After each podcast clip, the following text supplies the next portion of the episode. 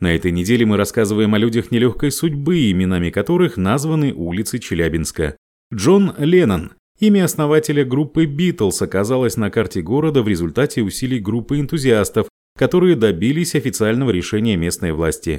Правда, до сих пор на бульваре Джона Леннона в Челябинске нет ни одного дома. Эти и другие факты из истории современной жизни города вы найдете в издании «Вечерний Челябинск онлайн» по адресу в интернете вечерка.су.